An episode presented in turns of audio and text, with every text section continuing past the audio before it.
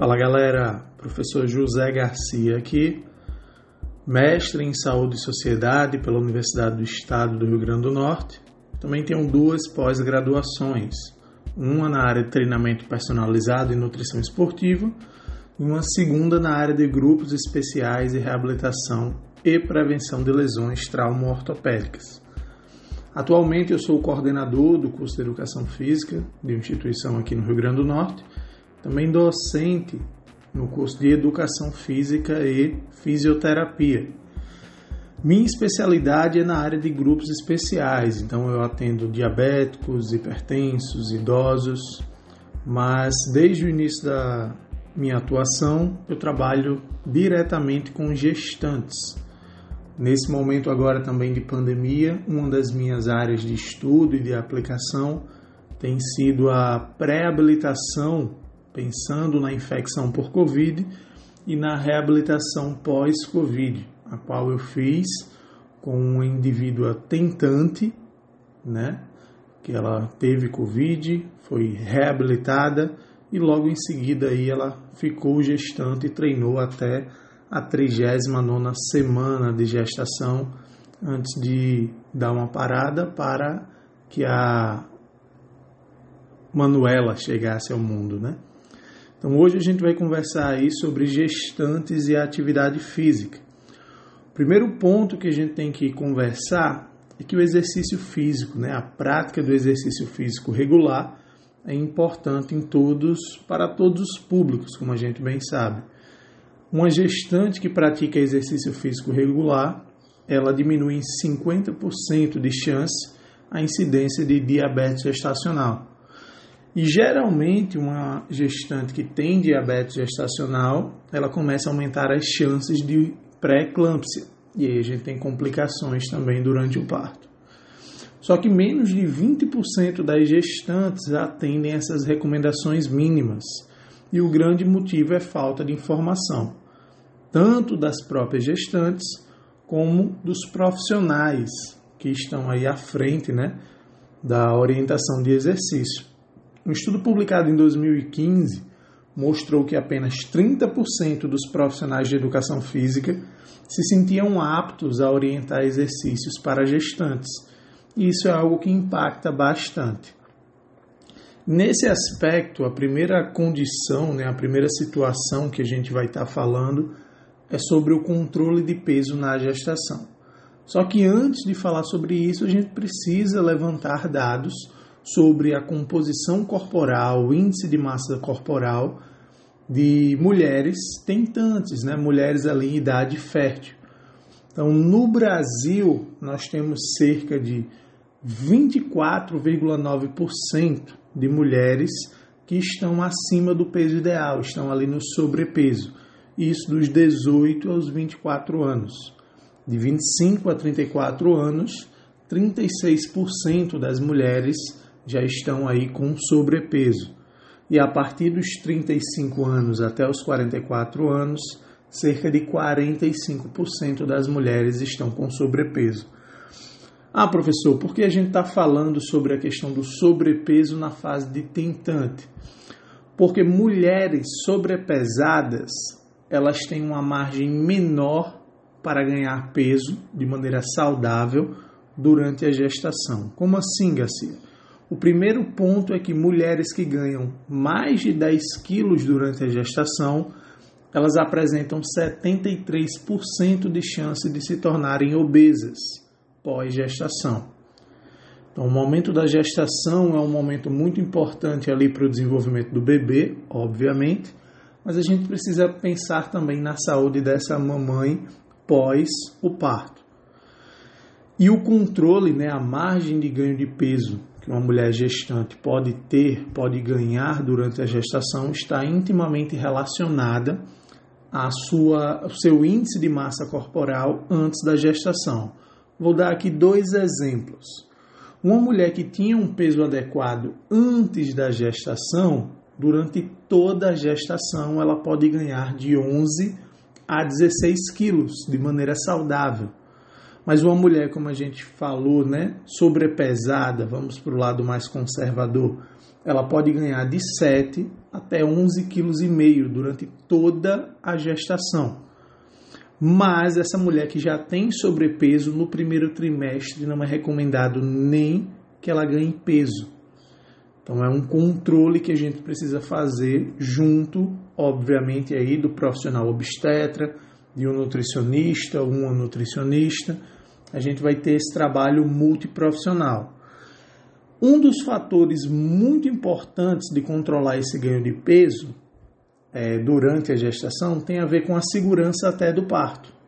Por quê? Uma mulher com excesso de gordura durante a gestação, ela vai ter uma obstrução do canal do parto. Então, uma mulher com excesso de gordura durante a gestação, no momento do parto, a amplitude, a frequência e a potência das contrações musculares, né, naturais ali para um parto natural, elas são reduzidas. E isso, em muitos casos, fazem com que haja necessidade de uma cesariana ali de emergência. Só que mulheres com alto índice de gordura, né, de adiposidade, elas apresentam maior risco de hemorragia. Então a gente pensa que o ganho de peso excessivo, né, que muito comumente está associado ao período da gestação, de você estar tá comendo por dois, pode comer, pode comer. Não é bem assim. A gente precisa controlar, né, conduzir essa gestação para trazer uma maior saúde durante a própria gestação para a mãe e também reduzir os riscos de complicação no parto. Além disso, estudos realizados aí, por exemplo, pelo Departamento de Neurociência do Instituto de Karolinsk, na Suécia, mostrou que há uma relação em mulheres que se tornaram obesas durante a gestação, com a incidência aí de crianças apresentando o transtorno do espectro autista na infância. Então a gente vê uma relação sobre isso, sem falar que o alto índice de massa corporal durante a gestação está associada à diabetes gestacional.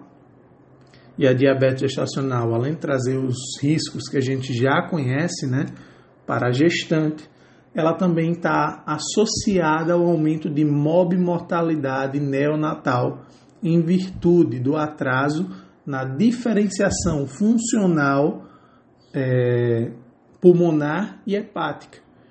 Então, uma mulher com diabetes gestacional, o bebê né, dessa gestante vai estar tá tendo aí atraso no desenvolvimento desses dois órgãos mas nós já temos evidências de que o exercício, tanto o exercício de força como o exercício de endurance, o exercício cardiorrespiratório, eles têm eficiência no tratamento da diabetes gestacional. Como a gente bem sabe, a própria contração muscular, além das demandas metabólicas, melhoram a captação de insulina, mobilizam o GLUT4 para a membrana da célula muscular para captar melhor essa glicose. Entretanto, meta-análises já apontam que a gente consegue prevenir a diabetes gestacional durante uma gestação, desde que a intervenção de exercício comece antes da 15ª semana. E aí a gente pode se perguntar: "Ah, mas no primeiro trimestre não pode fazer exercício". Já já a gente fala um pouco mais sobre isso, tá? E a gente reduzindo a incidência de diabetes gestacional, nós temos aí também uma prevenção da pré-eclâmpsia.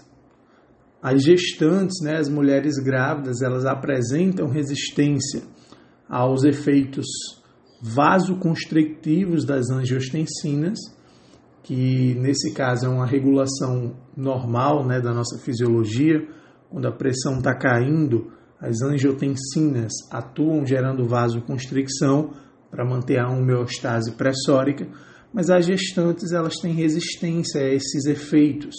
Para quê? Para que chegue um fluxo maior de sangue lá na placenta, para que nutra de maneira mais satisfatória o feto. Nesse sentido, enquanto profissionais né, de saúde, a gente precisa saber dosar adequadamente o exercício para evitar o aumento da pressão arterial, e com um estímulo adequado para melhorar a função endotelial dessas gestantes, para melhorar o aspecto cardiovascular, que é um aspecto que sofre muita, é, muito ajuste fisiológico durante a gestação. Por exemplo, uma gestante apresenta redução do tônus vagal, aumenta o estímulo simpático, né, pela bomba de insulina que há nesse momento. O volume sanguíneo da gestante aumenta de 30 a 50% e o seu débito cardíaco aumenta em mais ou menos 15 BPM. Então a gestante aí ela sofre uma sobrecarga fisiológica no componente cardíaco que o exercício pode estar ajudando para ela passar por essa fase mais tranquilamente. Além disso, as gestantes elas têm os ajustes biomecânicos, né? Obviamente, o mais óbvio é o aumento do volume abdominal, né, com o desenvolvimento do bebê. E isso nos traz uma disfunção muito conhecida que é a diástase abdominal. Seria aquele afastamento da linha alba, né, de maneira drástica, gerando um espaçamento entre as fibras musculares do reto abdominal. Diástase em si não é algo patológico, não é algo ruim, mas feito o teste adequado, que não tem como a gente conversar aqui agora, né? Mas em outro momento talvez, a gente perde funcionalidade do abdômen. E o abdômen, além de ter uma função estabilizadora da coluna, tem toda a questão mantenedora da estrutura dos órgãos internos aí da cavidade abdominal das mulheres. E estudos já mostram que mesmo sem intervenções muito direcionadas, apenas com a prática de atividade física de maneira geral, mulheres sedentárias que passam pela gestação elas apresentam uma maior incidência de diástase abdominal de um ponto de vista patológico do que mulheres que praticam exercício. Dentro aí dos cuidados que nós vamos precisar ter com gestantes durante a prática de exercício, a gente também tem as alterações que acontecem nos pés. Na marcha da gestante, ela vai ter uma diminuição do comprimento do passo, um alongamento, né, um alargamento da base de suporte e drasticamente uma redução no torque de locomoção ali do arco plantar. E isso acontece exponencialmente no terceiro trimestre. Então, uma fase que a gestante vai perder equilíbrio e a gente vai precisar tomar cuidado com essa prescrição, tendo cuidado aí em situações que gerem desequilíbrio. Então não é simplesmente não expô-las ao desequilíbrio, mas em momentos anteriores preparar a gestante para essas situações de desequilíbrio. A gente também vai ter as algias né, incidência de dor, que vemos que predominantemente, independente do trimestre, as gestantes tendem a sentir mais dores na coluna lombar e na pelve, principalmente aí pela liberação do hormônio relaxina, que vai diminuindo a tensão nas estruturas né, cartilaginosas para ir preparando o corpo da mulher para o parto. E o exercício pode estar ajudando, mas ajudando em quê, professor?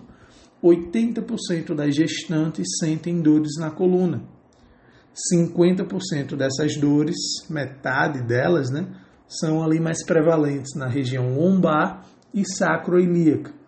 Só que o mais curioso é que mesmo após o parto, por até três anos, cerca de 20% das mulheres que não trataram essas dores, que não tiveram fortalecimento muscular para essa região da coluna lombar, elas ainda apresentam dores três anos após o parto.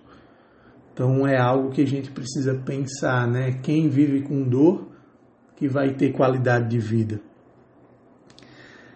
E pensando no aspecto genético, tem um conceito não tão novo, mas já bastante discutido, que é a epigenética, que são os efeitos do meio, do estilo de vida sobre o genoma humano herdado. Mas como assim, professor? Por exemplo, dependendo da exposição fisiológica, da exposição do bebê, do feto durante a gestação, ele pode nascer mais saudável ou menos saudável. Como assim, professor? O ganho de peso excessivo que a gente conversou lá no início está associado a diversos problemas perinatais.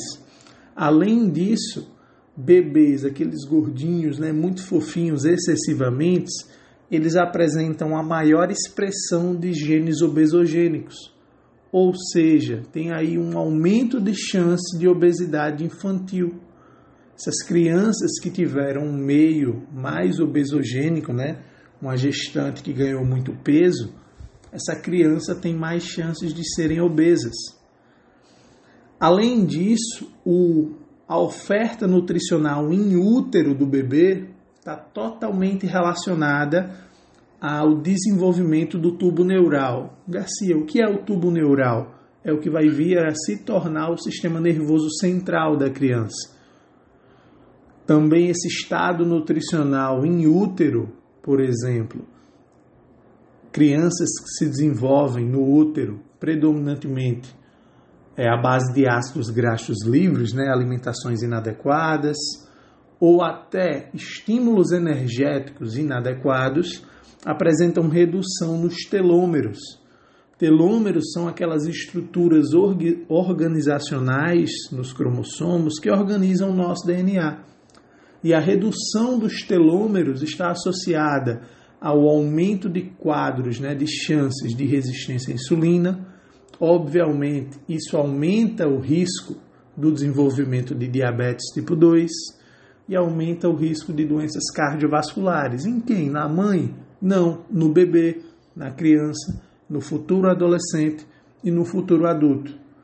E essa questão de epigenética é tão complexa que apenas o meio, por exemplo, a alimentação dos pais e do dos avós de bebês, né, de fetos, de crianças que estão se desenvolvendo, aumentam as chances de obesidade, diabetes e doenças cardiovasculares dessa criança que está sendo gerada.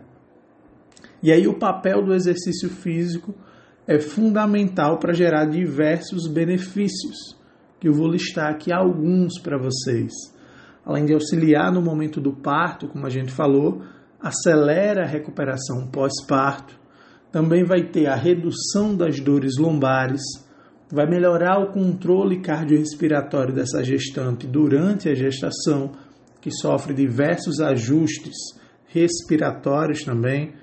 Vai estar tá prevenindo a diabetes gestacional, a pré-eclâmpsia, controlando a diástase do reto abdominal, previne o prolapso de órgãos internos com o fortalecimento do assoalho pélvico, poderia dar um outro tema só isolado sobre isso.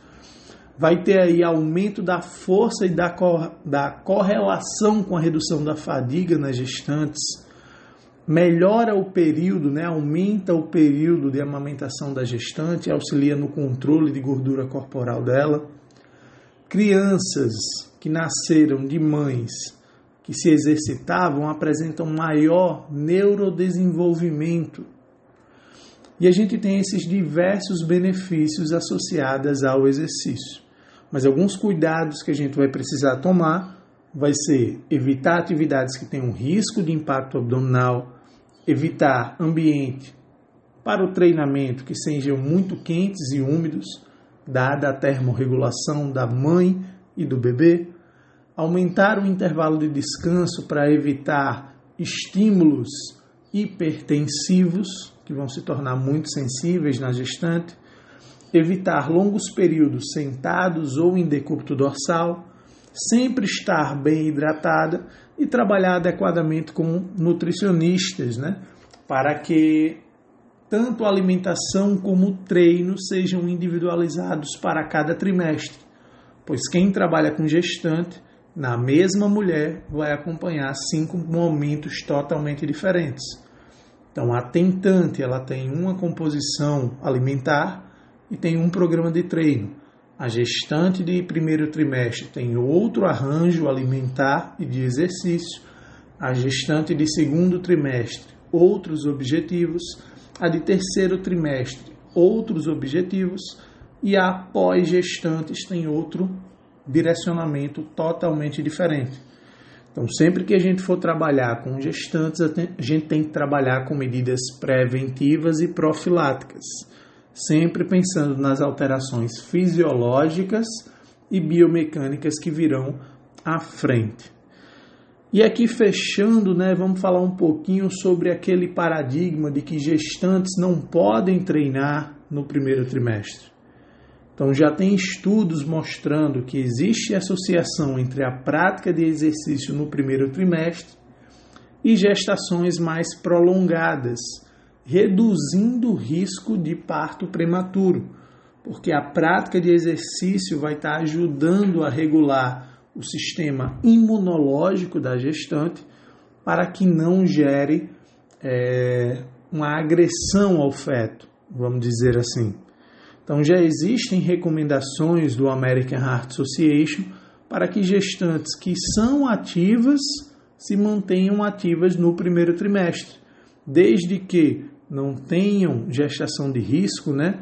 que estejam com seus níveis hormonais adequados, níveis hormonais de progesterona, hormônio TSH, hormônio T3. Desde que não tenha nenhuma complicação, não há justificativa para que gestantes não se exercitem.